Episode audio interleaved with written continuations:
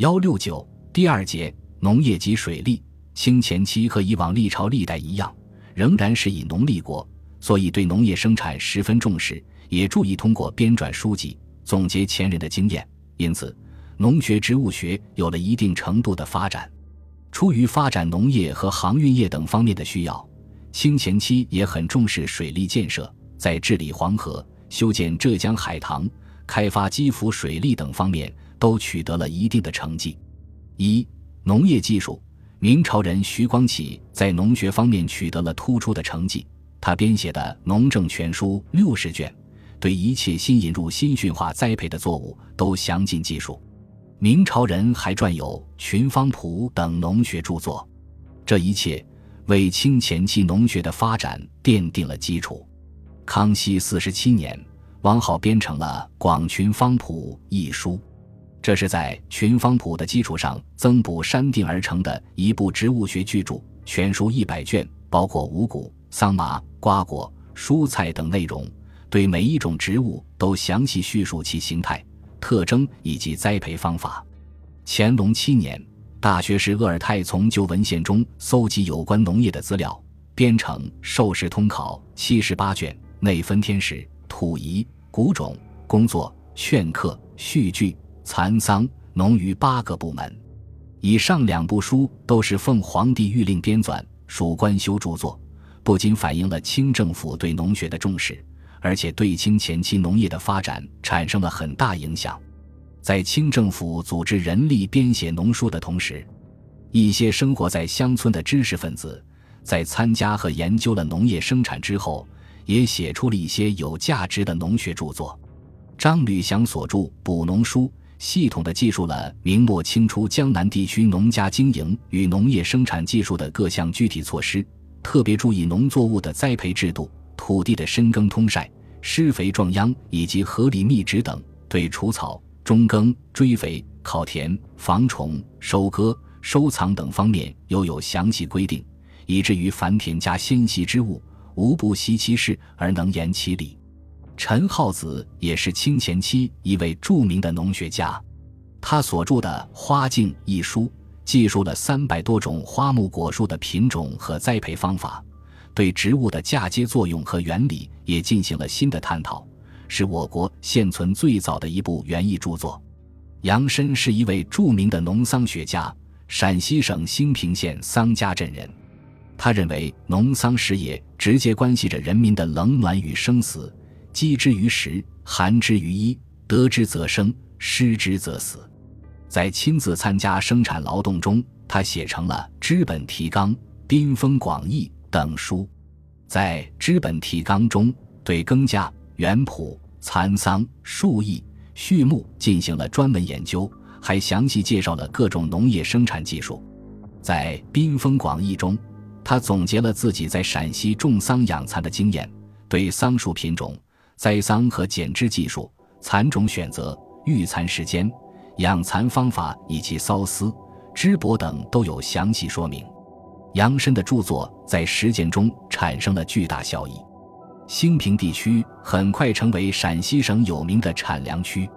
农学、植物学的发展促进了蚕桑技术的提高。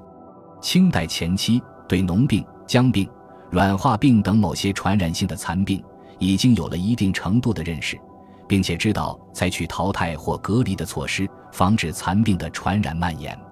蚕农在制备下蚕种的生产中。发现了家蚕的杂种优势，从而开始了对优良蚕种的培育。山东蚕农已经有了一套比较成熟的放养做蚕的方法，并逐渐推广到辽东半岛以及河南、陕西、云南、贵州等省。用作蚕茧丝织绸之衣已经风行全国。农学和植物学的发展直接促进了农业生产技术的提高。精耕细作的技术在清前期更加受到重视，并得到了进一步的普及。在以粮食作物为主的尖套腐种方面，广泛实行了以冬麦为中心的一年两熟制和两年三熟制。黄河以北因地势高低不同而采取的两年三熟制情况，刘贵阳的《说经残稿》中有明确记载：高地两年三收，开始种麦，麦后种豆。豆后种谷，黍。低地也是两年三收，种的种类和高地基本一样，只是大秋以后种子。嘉庆河南密县志与道光河南扶沟县志对当地两年三收情况均有记载。密县两年三收，黄豆有大小两种，五月麦后讲种，七月中出荚，八月中成熟。扶沟县是麦子收割以后种豆，次年种秋。最少也是两年三收。蒲松龄除写了著名的《聊斋志异》外，还写了农书《农桑经》，对山东、淄川地区一年两熟的情况多有记述。一般是五月里留麦茬齐垄种豆。高产栽培方法区田法在清前期得到了广泛应用。田道人在《多价集》里记述：区田空行种行，隔区种区，以所种之空行，春种二麦。菜花蚕豆，夏种豆黍，所剩之区，一区种稻，一区仍空。此长彼生，彼长此收，各无妨碍。这样，地既有半年休养之暇，农亦无一时忙迫之功。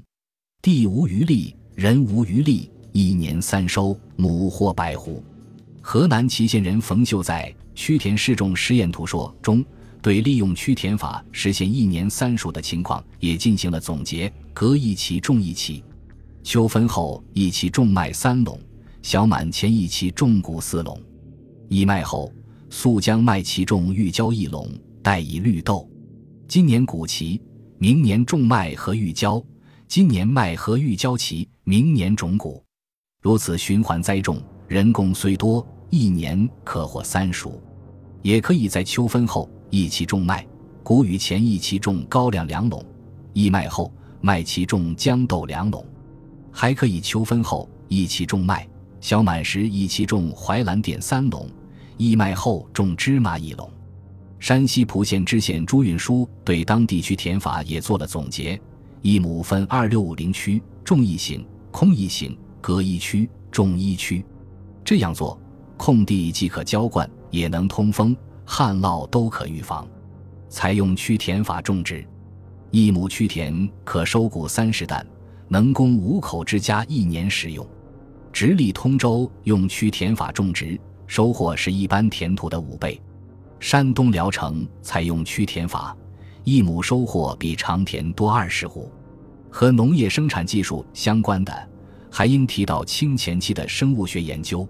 清前期生物学研究也取得了进展。特别表现在遗传育种人工选择的应用和研究方面。其实还在明朝末年，对金鱼创造性的人工选种和育种已经获得成功。据那时出版的《朱砂鱼谱》一书记载，在金鱼雌雄交配时经选种鱼，有意识地进行育种，选择具有相似变异的雌雄个体进行交配，可以使符合人们需要或嗜好的变异积累起来，形成新的品种。这在当时世界上都达到了相当高的水平。清朝建立以后，这种人工育种和选种的技术又有所提高，被广泛运用于皇家园林和私家园林中。在选种方法的单株选择法方面，也取得了相当突出的成绩。单株选择法即用一个具有优良性状的单株或单穗选育新品种的方法。这种方法在康熙年间已经相当普遍的应用了。